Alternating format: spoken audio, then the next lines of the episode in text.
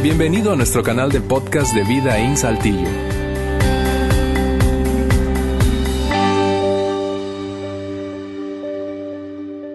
Bien, muy buenos días a todos. Qué gusto verlos en esta mañana. Como se dan cuenta, estamos en la tercera parte de nuestra serie Cartas al próximo presidente y hoy terminamos lo que hemos estado viendo en cuanto a principios de liderazgo que queremos ver en nuestros líderes aquí en México, también otros en otros países, pero también los principios son totalmente válidos, aplicables a nuestras vidas, en nuestras empresas, en nuestros negocios, en nuestros trabajos, en nuestras iglesias, en nuestras escuelas, en nuestras familias, en nuestros matrimonios, etcétera, etcétera, etcétera. Entonces, lo que estamos viendo hoy, sumamente importante y estoy súper, súper, súper emocionado por lo que vamos a ver. Ahora, yo traigo el uniforme del tri hoy, porque yo sé que estamos metidísimos en el mundial y ya pues el miércoles pasamos, ya estamos en la segunda ronda y este y yo soy del tri y yo quiero que sepas que estamos en eso juntos. Eh, lo vamos a ganar. Pero yo sé que es algo que, nos apasiona, es algo súper importante para nuestros países. Al mismo tiempo, quiero que, quiero que piensen en algo. ¿Cuántos de aquí se acuerdan quiénes fueron los equipos en los semifinales de hace cuatro años? O sea, de Brasil, a lo mejor te acuerdas que ganó este, Alemania, pero ¿cuántos se acuerdan de los equipos que jugaron los semifinales de, de Brasil? Probablemente muy pocos. Ahora, ¿por qué les hago esa pregunta? Porque estamos en el mundial y es importante y es súper padre, nos reunimos y la fiesta y la competencia entre países y todo. Pero mira, aun si México ganara el mundial, de este año, se llevaría una fiesta, una pachanga total en México por como 15 días.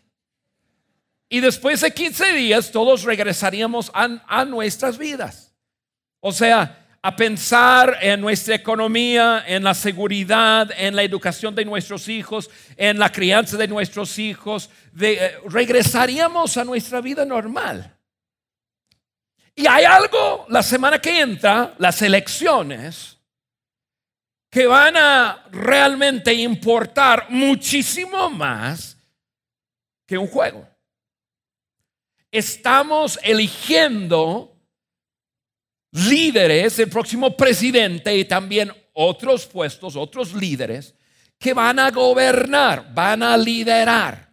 Y es importante, mucho más importante, aunque tú no lo creas, mucho más importante de quién gana un juego.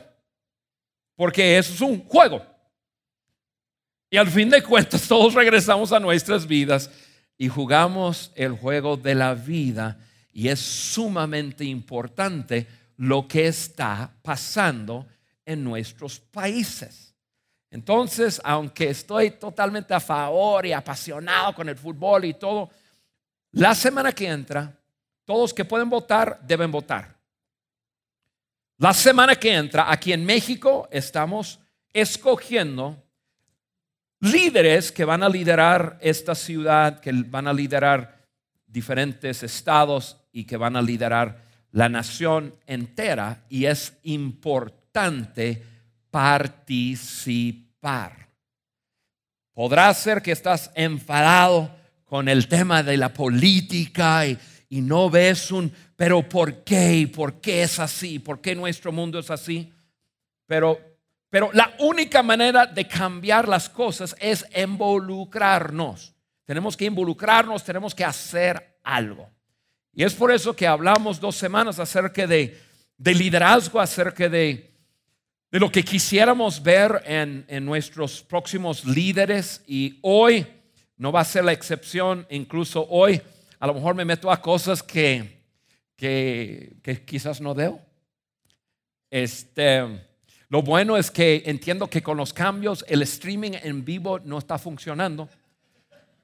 Entonces yo tengo todo el control. Cuando bajo de aquí, voy directo a donde grabaron y, si yo digo, eso no sale de aquí, más vale que lo grabes de una vez si quieres, si quieres tenerlo, porque a lo mejor lo borro. Pero esto me apasiona, esto de, liderazgo, de liderazgo y, liderar para beneficiar a otras personas y ayudar a personas. Esta es nuestra generación y, es, y nuestra generación, tú y yo somos responsables. Y no se vale estar en el asiento atrás y simplemente estar quejando de quien está manejando. Nos metemos nos metemos y, vamos a ver, y cuando termino hoy a lo mejor van a querer que yo me lanzo para presidente de la nación y este, y, vamos, yo, yo estoy haciendo todo mi poder para sacar mi ciudadanía y este, pero no sé si es posible, pero... Bueno, es posible que saque mi ciudadanía porque tengo hijos y nietos acá, pero no sé si habiendo nacido en otro país, este, me van a dejar. Yo quiero que sepan, amo a México. Yo amo a México. Yo soy más mexicano que cualquier otra cosa. Que el mole, que, el frijol, que los frijoles, que el chile. Que yo soy, yo, me meto en broncas con mi familia porque yo nací en Estados Unidos, pero voy con ellos y, yo hablo así apasionado por México y esto, el otro. Y, y, todo el mundo como que, ¿qué pasó contigo? Yo soy, es que yo soy mexicano. Yo soy mexicano. Y hoy yo quiero hablarles acerca de algunas cosas puntuales de México, cosas buenas, no cosas malas, pero cosas, quiero hablarles acerca de la realidad de nuestro país, de México. ¿Cómo estamos? Y quizás tú estás aquí porque necesitas cambiar tu mentalidad, tu manera de ver esta nación. Y una vez cambiando como vemos a México, quizás tú puedes involucrarte y comenzar a ser parte de la solución. Entonces hoy, igual como las otras dos semanas atrás, vamos a ver una historia bíblica que nos da una gran ilustración de alguien quien lideró. Hemos visto el liderazgo de un rey, hemos visto el liderazgo de un gobernador y hoy veremos el liderazgo de un faraón. Y solamente un comentario acerca de, de, un faraón. En sus tiempos, un faraón no solamente era un líder espiritual, perdón, político, pero un líder espiritual. Creían que, que, un faraón era como un dios viviente. Entonces, faraón tenía tanto liderazgo político como tenía liderazgo espiritual. O sea, tenía una gran capacidad de liderar y también tenía gran responsabilidad en cuanto a toda la nación entera. Ahora, para entender, yo voy a comenzar a, aterrizar esto y no vamos a ver la historia bíblica aún. Quiero, quiero hablarles acerca de México un poco. Eh, yo, yo tengo 33 años de radicar, 32 y fracción años de radicar en esta nación. Les digo, me siento más mexicano que, que cualquier otra cosa. Eh, viajo todos los países de América Latina, he viajado otros países del mundo entero, pero eh, trabajo en los países de América Latina. O sea, este continente lo conozco bastante bien. Eh, conozco todos los estados de México, he estado en todos los estados de México, he viajado a rincones de México, no lo conozco así todo, todo, todo, pero conozco bastante bien a México. Y para entender los principios de liderazgo que quiero hablar con ustedes hoy, necesito hablarles un poco acerca de México. Quiero pintarles un, cuadro real, un, cuadro atinado. A lo mejor no vas, no, no, como que vas a rechazar un poco lo que digo, pero yo quiero que, entiendas. Hice mi tarea y les, y les desafío a ustedes a hacer su tarea. Si, si lo que les voy a, decir eh, próximamente, si, si lo dudas, por favor, estudialo métanse al internet, busca, busca la información. México es un gran país. México es un país próspero. Y en México la mayoría de nuestros problemas son problemas de un país rico. Puede pausar y dejarles digerir un poco eso.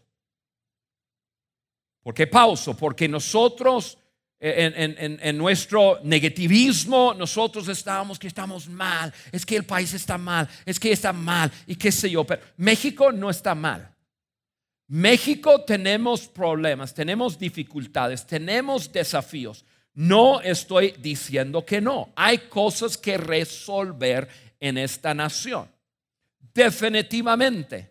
Pero comparando a México con todos los otros países del mundo entero, quiero, quiero decirles algunas cosas. Número uno, México tiene la quinceava economía más grande del mundo entero.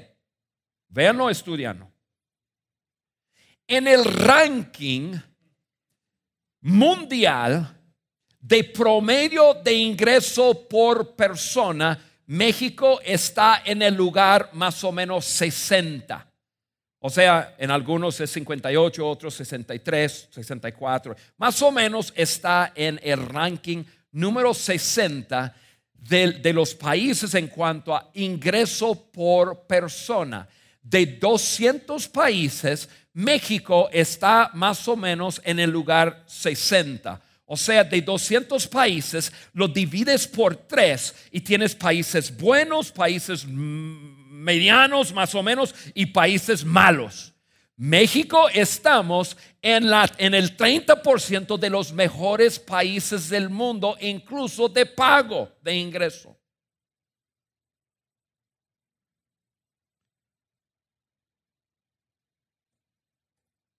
En el ranking de mejores países donde vivir, tomando en cuenta el mundo entero, México está en el lugar número 25 de 200 países. Ahora, ¿por, qué, ¿por, qué, les digo eso y les podría decir mucho más? Pero ¿por qué quiero, quiero desafiarles en su pensar en cuanto a México? Es porque yo quiero que te des cuenta que, que, nosotros, nuestros problemas son problemas de un país próspero.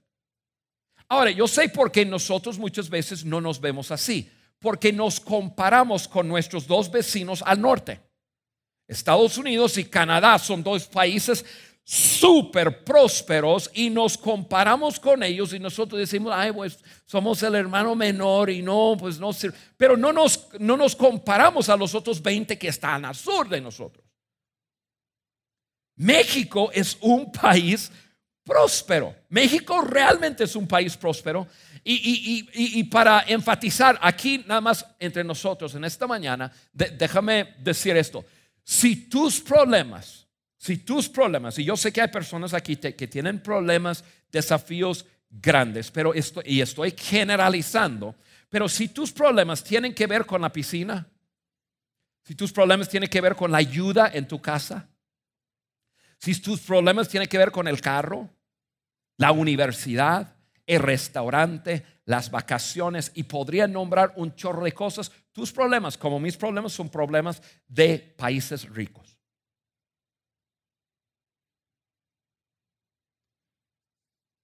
El desafío, y aquí está una clave, escuche muy bien, el desafío de un país próspero es que nos acostumbramos a ello.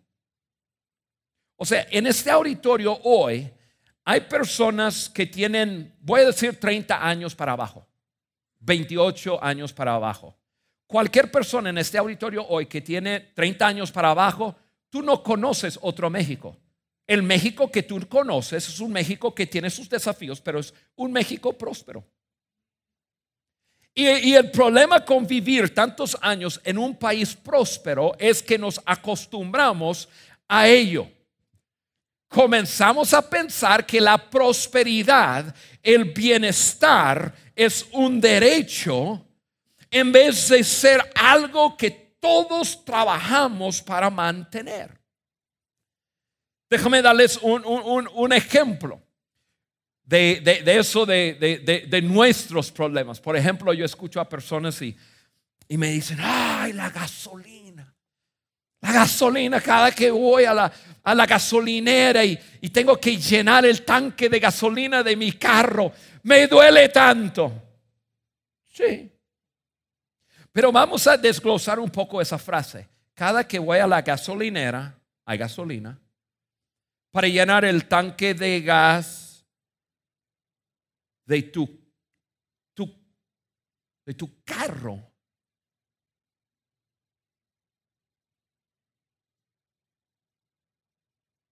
¿Saben ustedes que solamente el 8% de la población del mundo entero tiene un carro?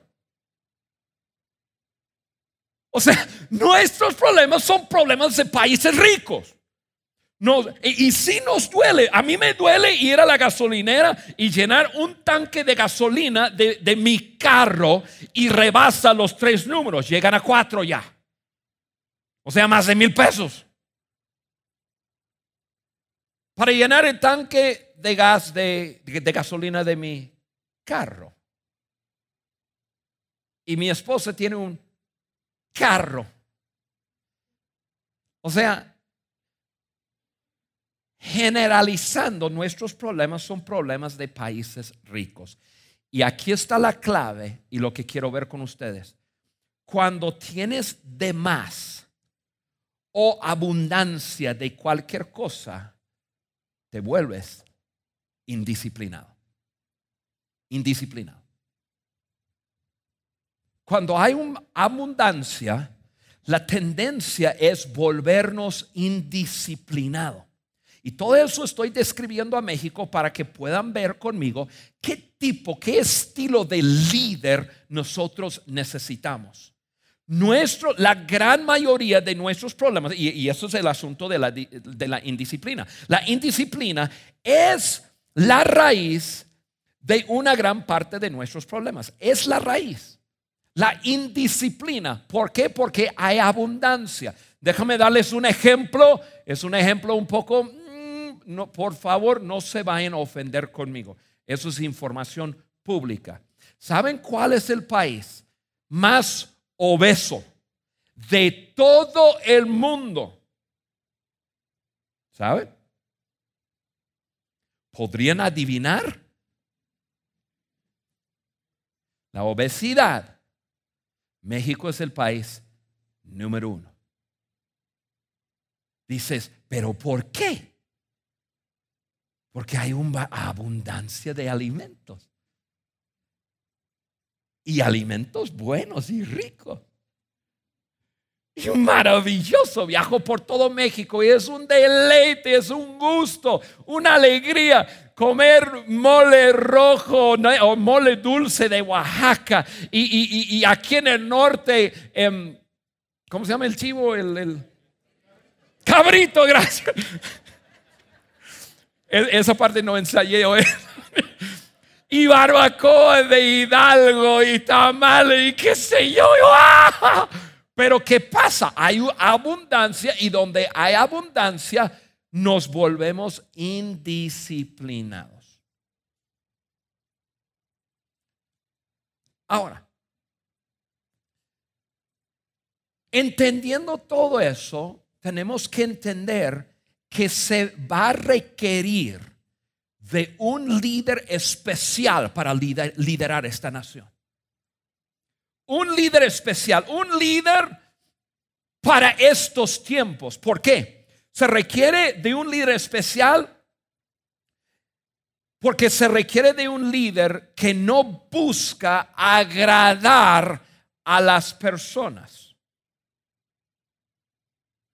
Se requiere de un líder que no que su meta no es hacer feliz al pueblo. Porque la indisciplina brota en nuestras vidas y la indisciplina simplemente da a luz a más indisciplina. Entre más tenemos, más queremos y nos volvemos un país totalmente indisciplinado en todas las áreas de, de, de, lo que es una nación. Entonces se requiere de un líder que no está buscando agradar a la gente, no está buscando hacer feliz a la gente, está buscando liderar a la gente. La pregunta es si nosotros, México, estamos listos para alguien así. Porque yo no creo que sí. Yo veo letreros espectaculares por toda la ciudad, prendo la tele, veo comerciales y tienes un chorro de candidatos que nos están diciendo lo que queremos oír. ¡Ey! Todo bien, todo chido, si se puede. México para arriba. Eso es lo que queremos oír. Vivimos en un país próspero, tenemos tenemos nosotros desafíos de un país próspero. Necesitamos un líder especial para liderar durante esos tiempos. Un líder que tenga agallas, que dice, no, no, no, no, no, no, pueblo. Yo no te voy a decir lo que quieren oír. Yo los quiero liderar y los voy a liderar para un mejor futuro. Yo no escucho a ningún candidato diciendo eso. Yo escucho a candidatos escuchando al pueblo y diciéndole al pueblo lo que el pueblo quiere escuchar. Ojo, ojo, ojo. Normalmente, si tú ves, no solamente en la Biblia, pero si tú ves la historia del planeta Tierra, normalmente el pensar de las masas, o sea, de los muchos, está equivocado. Yo tengo, yo tengo, cientos de pruebas de eso. Que todos decían eso, hicieron eso, estaban equivocados. ¿Cuántas veces en la Biblia tenemos ejemplos de que el pueblo decía, queremos? Y Dios decía, no, no, no, no. Están equivocados. Y hablaba con un líder para decir, este es el camino. Entonces nosotros, amigos, nosotros tenemos que tener un líder especial durante estos tiempos, un líder diferente, un líder dispuesto a, liderarnos aun cuando clamamos por otra cosa. O sea, necesitamos un verdadero líder o una verdadera líder. A mí no importa si es hombre o mujer, pero se tiene que levantar líderes de adeveras para liderar nuestros países. Ahora, tengo algunos comentarios, no los voy a decir, tenemos que entrar en la historia.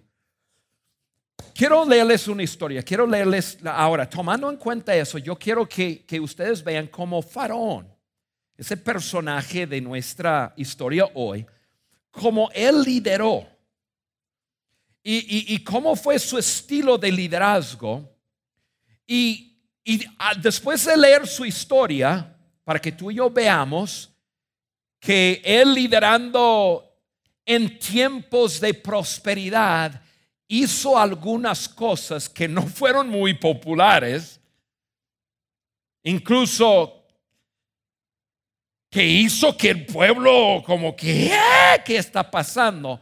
Pero al fin de cuentas, la historia comprueba que por su liderazgo salvó toda una nación y naciones. Porque en vez de hacer lo que la gente quería, él en su estilo de liderazgo decidió liderar para un mejor futuro. Y eso es nuestro personaje, el faraón. Y ese faraón pues él, él, él tiene que tomar algunas decisiones muy difíciles durante su periodo de liderar y lo hizo. También quiero presentarles otro, otro personaje que estuvo en, que, está en nuestra historia y, y, ese personaje es José. No es el José de María y José, los papás de Jesús. Eso es José del Antiguo Testamento, el José que fue el bisnieto de Abraham. Y muchos conocen la historia, algunos no conocen la historia, pero al fin de cuentas, em, José, por un asunto familiar y con sus hermanos y qué sé yo, eh, termina siendo vendido a los egipcios, termina en una prisión y está en una prisión por años y años y años y años. Mientras está en la prisión, hay dos personas que trabajaban con Faraón que caen en la prisión. Mientras están ellos tres con las demás personas en la prisión, em, esos dos hombres llegan a tener sueños, ciertos sueños, y, ese José pudo interpretar sus sueños. Uno de esos hombres, el sueño fue tal sueño y, José le dijo, ese sueño quiere decir que en poco tiempo te van a, restablecer en tu trabajo anterior. Vas a estar trabajando con el faraón. Y ojo, amigo, cuando estés ahí con faraón, no te olvides de hablarle de mí. Ya me tienen aquí demasiado tiempo y, por favor dile, perfecto, dicho y hecho. Y, y la historia continúa en que ese muchacho sale de la prisión, va y trabaja con Faraón otra vez durante su tiempo y se le olvida por completo de José. Está trabajando con Faraón y Faraón tuvo unos sueños. Y los sueños eran similares, pero diferentes, pero Faraón quiso saber el significado de esos sueños. Entonces pregunta a todo el mundo, dice, ¿quiénes de ustedes pueden interpretar ese sueño? Nadie pudo, pero ese muchacho se acuerda de José que estaba en la prisión. Y dice, oye, rey, mira, se me pasó por completo, pero oye, cuando estuve en la prisión, yo conocí un muchacho, ahora no es uno de los nuestros, es un hebreo, y, los hebreos y los egipcios no, no se llevaban, es un hebreo. Pero yo tuve un sueño y él me dijo que el sueño significaba que yo iba a volver a trabajar con usted y estoy aquí trabajando. Quizás ese hombre puede interpretar sus sueños. Y entonces Faraón dijo, tráemelo, ven para acá. Entonces agarran a José, estaba en la prisión, lo bañan, lo afeitan, lo arreglan más o menos y ¡ra! lo ponen delante de Faraón. Y ahí es donde comienza nuestra historia. Voy a leer rápidamente y ustedes me pueden seguir aquí en la pantalla, pero porque, vamos a leer eso, porque quiero llegar a, esos temas que vamos a sacar de la historia del liderazgo. Esta es la historia. El faraón mandó llamar a José y enseguida lo sacaron de la cárcel. Luego de afeitarse y cambiarse de ropa, José se presentó ante faraón, quien le dijo, tuve un sueño que nadie ha podido interpretar pero me ha enterado de que cuando tú oyes un sueño, eres capaz de interpretarlo. José contesta, no soy yo quien puedo hacerlo, respondió José, sino que es Dios quien le dará a Faraón la respuesta favorable. El Faraón le contó a José lo siguiente, en mi sueño estaba yo de pie a orillas del río Nilo y, les quiero narrar y, resumir sus sueños. Estaba yo parado y en el sueño yo vi siete vacas gordas y, repletas y tremendas. Después de, de, ver las siete vacas gordas, llegaron siete vacas flacas, feas, y comieron las siete vacas gordas, pero esas siete vacas flacas no se engordaron. Después en ese mismo sueño, yo vi siete espigas de trigo que eran de abundancia, eran grandes y fuertes y saludables.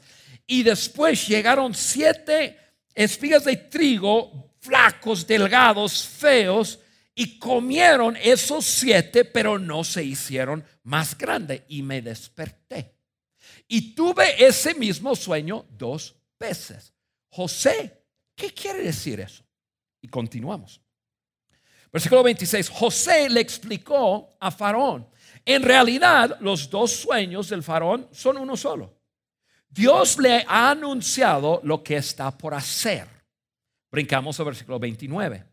Están por venir siete años de mucha abundancia en todo, en todo Egipto. En sí, la historia nos dice que vivían en abundancia que las tierras al lado del río, río Nilo producían tremendamente cualquier cosa que sembraban. Entonces en Egipto había abundancia de todo. Pero venían siete años de aún más abundancia. Versículo 30. A todos los, perdón, em, a los que les seguirán siete años de hambre. O sea, vienen tiempos difíciles. Tan terrible será el hambre que nadie se acordará de la abundancia que antes hubo en el país. O sea, Faraón, no te acomodes en que la cosa va bien, porque cuando viene la bronca, cuando viene problemas, ni se, se el pueblo no se acuerda de los tiempos buenos. Y tú y yo sabemos que eso es cierto. Versículo, cierto, versículo 33. Por lo tanto, esto, el faraón de, por lo tanto, perdón, por tanto, esto, el faraón debería buscar un hombre competente y sabio para que se haga cargo de la tierra de Egipto. Además, el faraón debería nombrar inspectores en todo Egipto para que durante siete años de abundancia, quiero que vean esto, para que durante siete años de abundancia recauden la quinta parte de la cosecha en todo el país. Ojo, en Egipto durante ese tiempo había un impuesto de 10%. Ahora hay un joven de 30 años aconsejando al presidente a que suban los impuestos otro 20%. Durante un tiempo cuando la economía está arriba. Imagínense qué dirá el pueblo. ¿Qué? En el tiempo de abundancia, en el tiempo que nos va tan bien, nos subes a 30% los impuestos. ¿Qué te pasa? Ahora, Faraón no podría salir, salir en los medios de decir, no, lo que pasa es que tuve un sueño. ¿Qué haríamos nosotros si un presidente sale, en, los medios y decir, mire, tuve un sueño, entonces voy a hacer algunas cosas basado en un sueño? Nosotros vamos a decir, bueno, no voy a decir lo que vamos a decir, pero vamos. Híjole, ¿cómo, tengo que cuidar mi boca, verdad? E, e, eso no volaría con el pueblo. Entonces, Ok, seguimos con el, con, el plan. Entonces, quiere subir los impuestos 30% durante un tiempo de abundancia. Bajo el control del faraón, estos inspectores deberían juntar el grano de los años buenos que vienen y almacenarlo en las ciudades para que haya una reserva de alimentos. Este alimento almacenado le servirá a Egipto para que los siete años de hambre que sufrirá Así la gente del país no morirá de hambre. Al faraón y a sus servidores, a faraón y a sus servidores les pareció bueno el plan. Luego le dijo a José, puesto que Dios te ha revelado todo esto, no hay nadie más competente y sabio que tú. Quedarás a cargo de mi palacio y todo el pueblo cumplirá con tus órdenes. Solo yo tendré más autoridad que tú porque soy el rey. O sea, Hace 20 minutos atrás estaba en la prisión y lo, sacan, lo suben ahí y de repente este, ya es el segundo en mando de, mando en todo el país. Tenía 30 años cuando comenzó a trabajar al servicio del faraón, rey de Egipto. Tan pronto como se retiró José de la presencia del faraón, se dedicó a recorrer todo el territorio de Egipto. Durante los siete años de abundancia, la tierra produjo grandes cosechas. Así que José fue recogiendo todo el alimento que se produjo en Egipto durante esos siete años, o sea, subió los impuestos de 10% a 30%, 30% y toda la cosecha se viene para acá y lo almacenó en las ciudades, juntó alimento como quien junta arena del mar y fue tanto lo que recogió que dejó de contabilizarlo. O sea, tenía tanto. Imagínense un gobierno que, que, cobra impuestos y tiene tanta lana que el gobierno dice, no, ya, ya no sabemos cuánta lana tenemos. Ya no podemos contarlo. Ya no había forma de mantener el control, o sea, había tanto. Los siete años de abundancia en Egipto llegaron a su fin. Y, tal como José lo había anunciado, comenzaron los siete años de hambre, la cual se extendió por todos los países. O sea, no solamente Egipto, sino los países alrededor. Pero a lo largo y los anchos del territorio de Egipto había alimento. Cuando también en Egipto comenzó a sentirse el hambre, el pueblo clamó al faraón pidiéndole comida. Entonces el faraón le dijo a todo el pueblo de, Egipto, vayan a ver a José y haga, que, haga lo que él les diga. Cuando ya el hambre se había extendido por todo el territorio, ya había arreciado y, se, y, había arreciado. José abrió los graneros para vender alimentos a los egipcios. Quiero que vean una cosa, no los regalaba. Lo voy a repetir y eso lo voy a repetir varias veces. El gobierno no creó un sistema de regalar. Además de todos los países, además todos los países llegaban a Egipto para comprar alimento a José, para el hambre, porque el hambre... Génesis 47, 13 a 25, vemos el final de eso. El hambre en Egipto y en Canaán era terrible. No había alimento en ninguna parte, la gente estaba a punto de morir. Todo el dinero que los habitantes de Egipto y de Canaán había pagado por el alimento, José lo recaudó para depositarlo en el palacio del faraón. Cuando, cuando a egipcios y cananeos se les acabó el dinero, los egipcios fueron a ver a José y le reclamaron, denos de comer. Hemos de morir en, en su presencia solo porque no tenemos más dinero. Y José les contestó, si ya se les acabó el dinero, traigan su ganado y a cambio les daré alimento.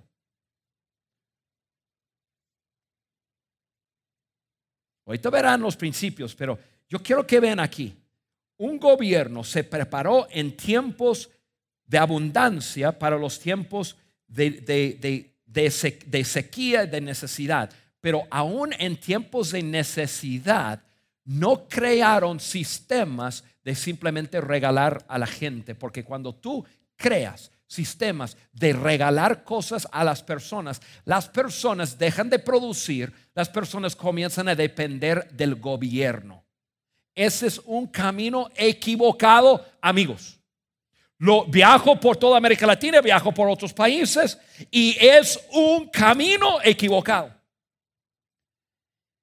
Y el líder que te diga que nosotros nos vamos a encargar de ustedes, si lo que quiere decir es nos preocupamos y les ayudamos en momentos de dificultad, perfecto. Pero cualquier gobierno que está pensando nosotros vamos a crear un sistema y hacer que la gente dependa de nosotros, en ese momento el pueblo debe levantarse.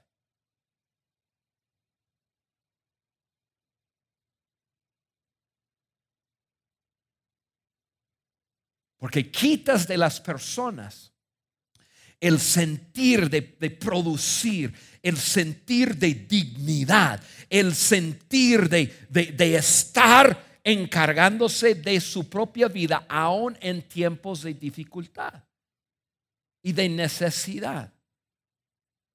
Y yo soy, mi esposo y yo ayudamos a gente pobre, gente en dificultad, personas por todos los países de América Latina.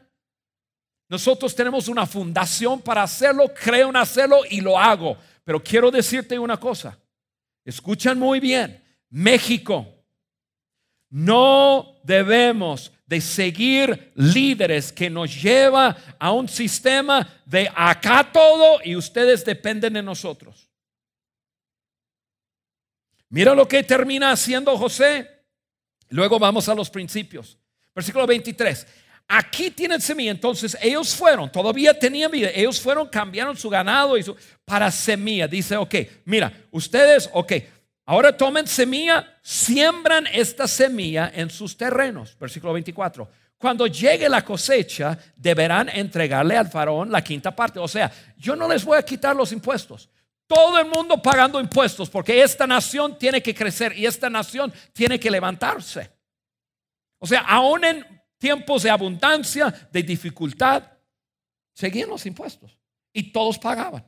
Y si no pagabas en aquel entonces, ¡ah! Qué bueno, y qué bueno. Debemos de tener un sentir de orgullo tan fuerte que debemos con gusto pagar nuestros impuestos. Estoy hablando con el pueblo ahorita, después hablaré acerca de las autoridades y, lo que deben hacer con nuestros impuestos.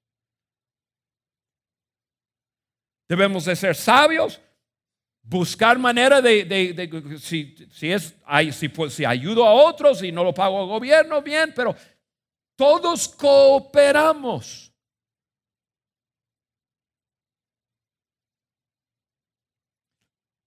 Las otras cuatro, cuatro partes serán para la siembra de los campos, para alimentarlos a ustedes, sus hijos y sus familias. Versículo 25, usted nos ha salvado la vida.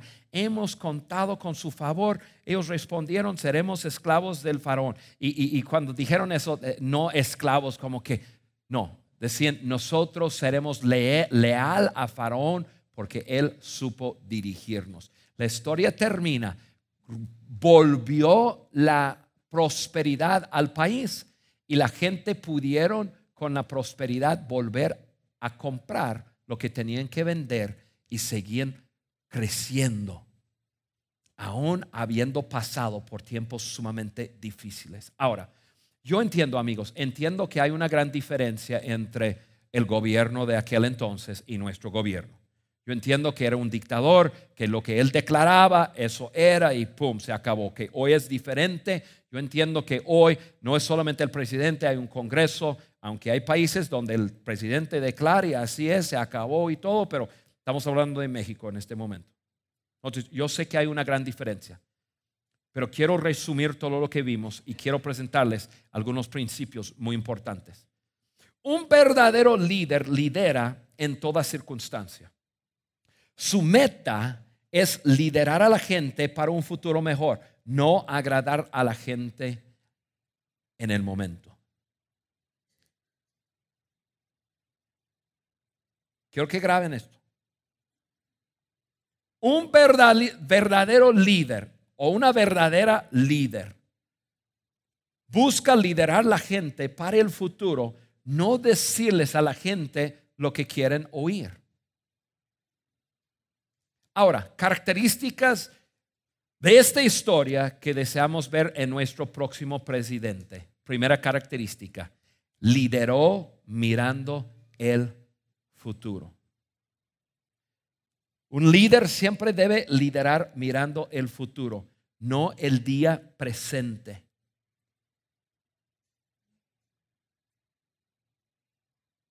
Sí. Los países que están desarrollándose y mejorando a largo plazo son los países que tienen un plan a largo plazo, no seis años o cinco años o cuatro años. Es un error cuando nosotros elegimos personas que dicen, durante mis seis años yo le voy a tirar a esto. Y mi plataforma es esto, la inseguridad o la economía o la educación de los hijos. No, yo no quiero un líder que está mirando seis años. Porque si yo hago lo que está bien durante esos seis años, a lo mejor estoy arruinando la situación para el futuro. Un verdadero líder lidera mirando un plan a largo plazo. Y aunque no lo termine yo, y aunque durante mi tiempo tengo que liderar en las dificultades, o sea, nosotros pagamos el precio para el bien del futuro, ese es un buen líder. Ese es un buen líder. Lideró mirando el futuro no su periodo. Yo quiero un próximo presidente que piense en México a largo plazo. Y dice, mira, vamos a, vamos a desarrollar un plan. Yo estoy trabajando con, en, en una organización que ahorita, en este momento, dos países en particular, Arabia Saudita y Paraguay, son dos países que tienen un plan 2030. O sea, para el 2030 eso es lo que vamos a hacer. Uno es el, rey de Arabia Saudita y otro es el presidente Cartes que acaban de, tener eh, elecciones. Esos países van así. ¿Por qué? Porque tienen líderes que no lideran para hoy, lideran para el futuro. Segunda cosa que vemos en, esta historia es que a, no asumió prosperidad eterna o prosperidad eterna. Amigos, no podemos asumir que las cosas van a continuar bien aquí en México. Hay momentos, hay momentos. Durante los momentos buenos necesitamos un liderazgo que sabe, escucha, escucha, ahorrar no gastar todo.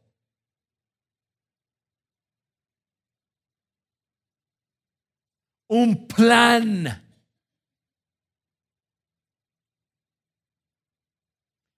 Ese es el siguiente punto, número tres. Ahorró la entrada de los impuestos en vez de gastarla. Necesitamos un, un líder que que piensen en el futuro, ok, México, vamos bien en este momento. Y la verdad, como yo les dije al principio, vamos bien amigos. Vamos bien. Y todos debemos estar cooperando para nuestro futuro, pero necesitamos un líder que vea qué es lo que el país necesita y que no gaste todo. Siguiente punto que vemos en la historia. El gobernador, Farón, creó un sistema para que todos pudieran pagar impuestos y comer. O sea, fue un, plan parejo. Todo el mundo aporta para esta nación y todo el mundo va a comer. De los ricos a los pobres, todos. Y cuando te quedes sin nada, de todas formas te voy a dar semilla para que siembras y todo, pero no, no, no vamos a crear un plan de simplemente estar regalando y ustedes dependan de mí, el gobierno. No, no, no. Ustedes van a depender de ustedes mismos, de ustedes producir. Y en momentos muy difíciles, nosotros les damos lo que necesitan para producir. Entonces creó un sistema para que todos pudieran pagar impuestos y comer.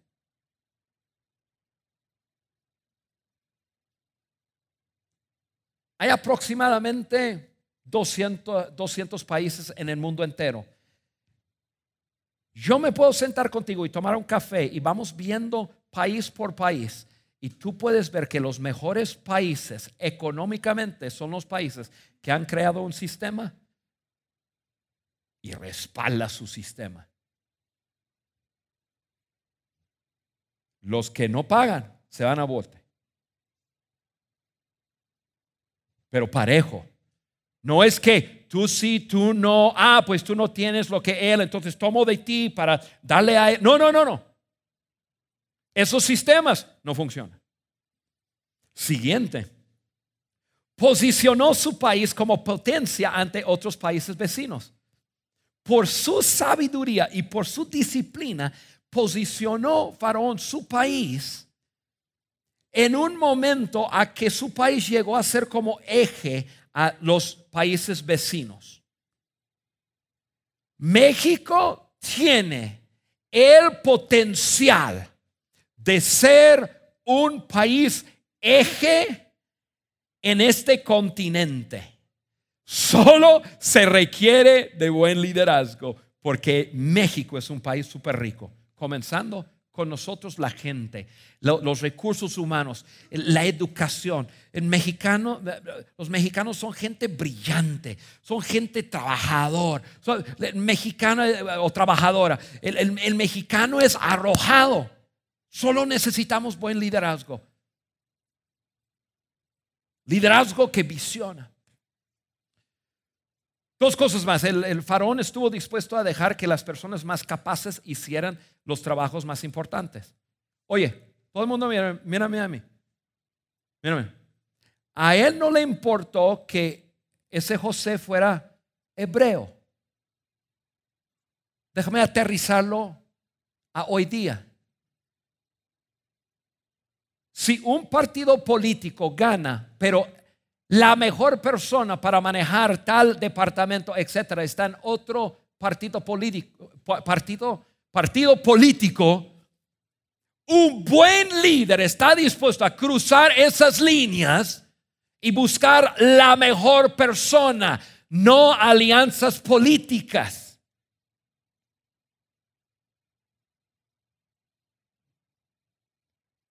Faraón estuvo dispuesto a decir, bueno, él no es uno de los nuestros, pero es el mejor. Así que, José, vente para acá. Tú estás ahora al cargo de todos. Todos ustedes, mira, él es tu jefe. Pero él es, no, no es de nosotros. Es la mejor persona para hacerlo. Un buen líder busca la mejor persona y lo posiciona de cualquier partido y de cualquier alianza. Ese es buen liderazgo. Y al final de cuentas eso es casi lo mismo, pero no dejó que sus prejuicios personales lo bloquearan de aceptar buenos consejos. El buen consejo viene de un hebreo, que se venga. Ese es el estilo de liderazgo que nosotros necesitamos. Amigos, ¿no sería alentador que se levantara un candidato que no culpara los líderes anteriores ni se hiciera promesas vacías para conseguir votos?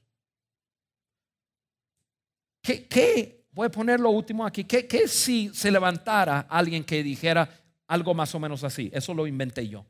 Sabemos que tenemos problemas grandes en esta nación y es nuestra culpa.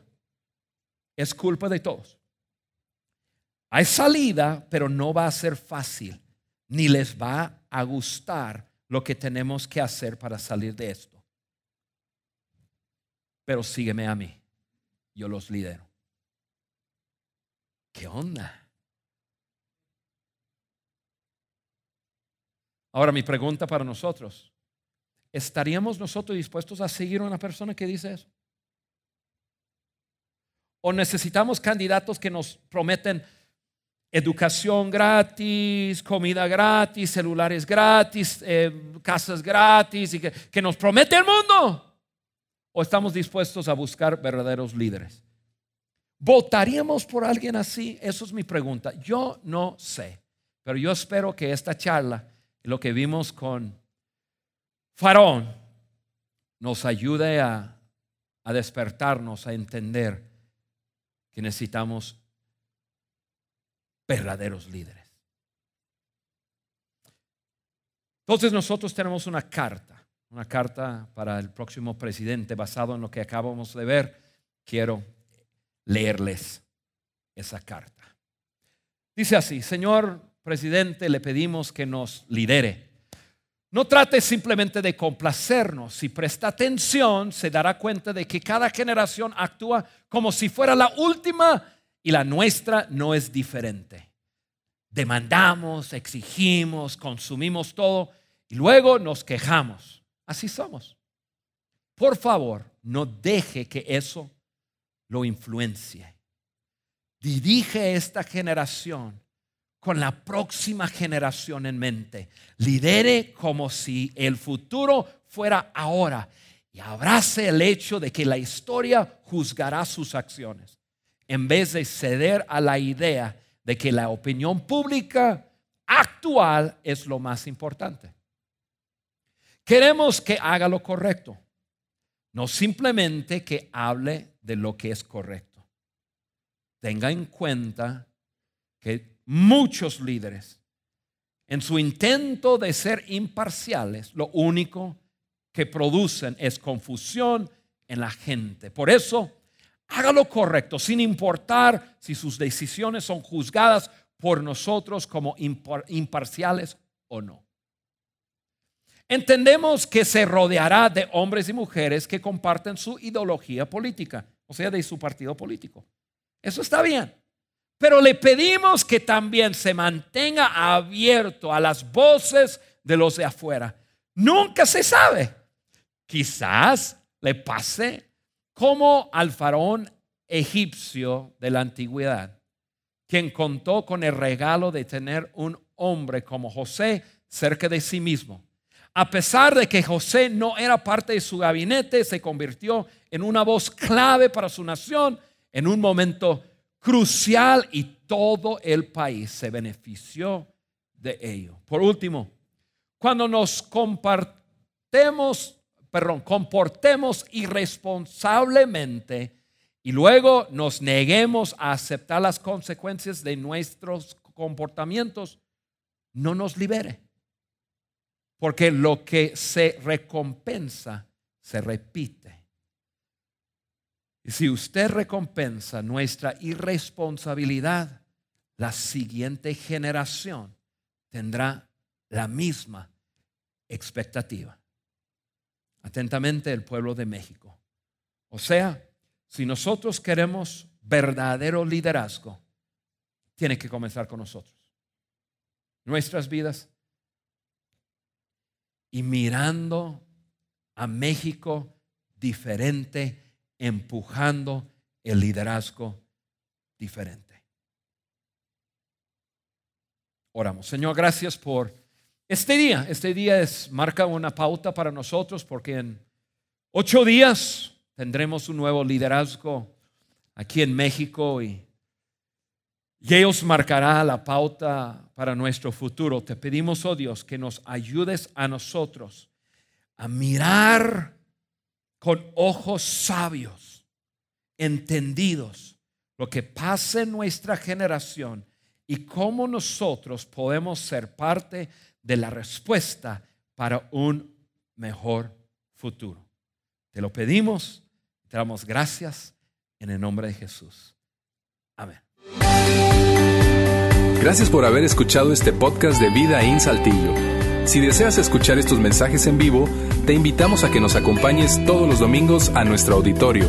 Para más información sobre nuestra ubicación y horarios, entra a vidainslt.org o síguenos en nuestras redes sociales como Facebook, Twitter e Instagram. Nos vemos la próxima semana.